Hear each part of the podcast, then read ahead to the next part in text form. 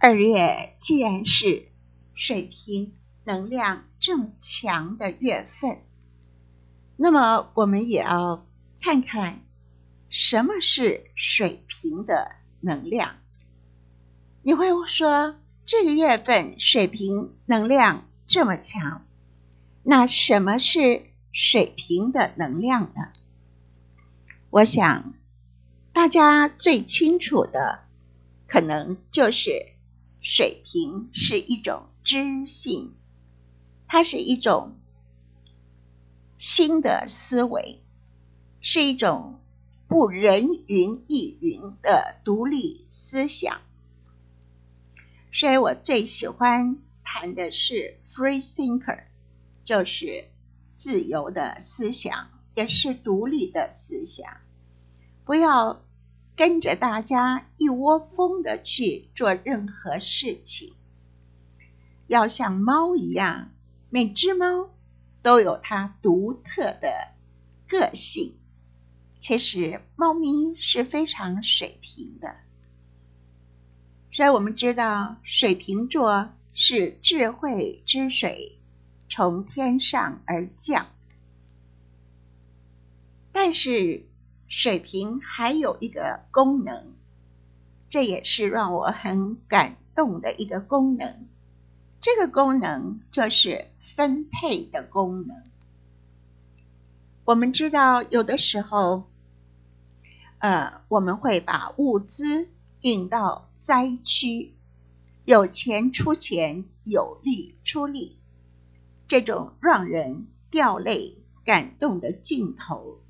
其实那就是一个水平的画面，因为水平的分配功能是要把所有的资源分配到最重要、最需要的人那儿，是大家的资源是一种共享的，所以在人体上也代表了这个特质。就是水平是循环系统，和水平同一个轴线，就是狮子水平轴线，所以它代表着两个极性。一方面，我们说狮子是最热的季节，而水平是最冷的季节。那么，狮子，狮子是心心脏，而水瓶是循环系统。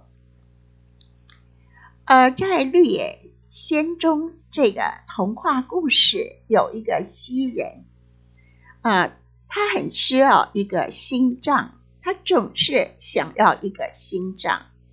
很有趣的就是，这很像狮子、水瓶的即兴。所以我们知道，狮子创造、汲取生命能量，而水瓶是确保这样的能量分布到最需要的地方。所以，水瓶就像狮子是心脏，水瓶是循环系统。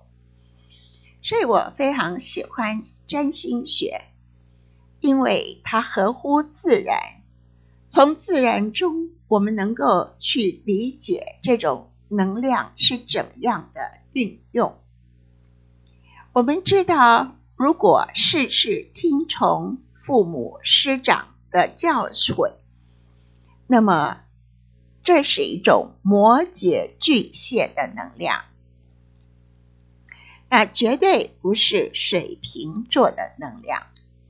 所以，这种摩羯的能量，我们称为自上而下的法规指令；而水瓶呢，就像普罗米修士，他不觉得人跟神有什么等级上的差别，所以他是自下而上的举措，就像普罗米修士盗火一样，盗火是。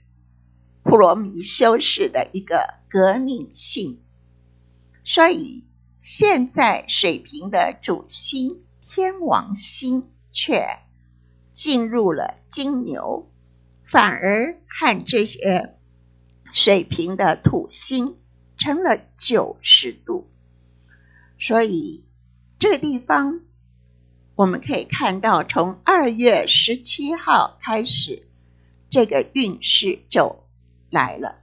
所以我们还在过年的时候，已经遇到第一波土星天王的九十，大概都在水平七度和金牛七度的地方。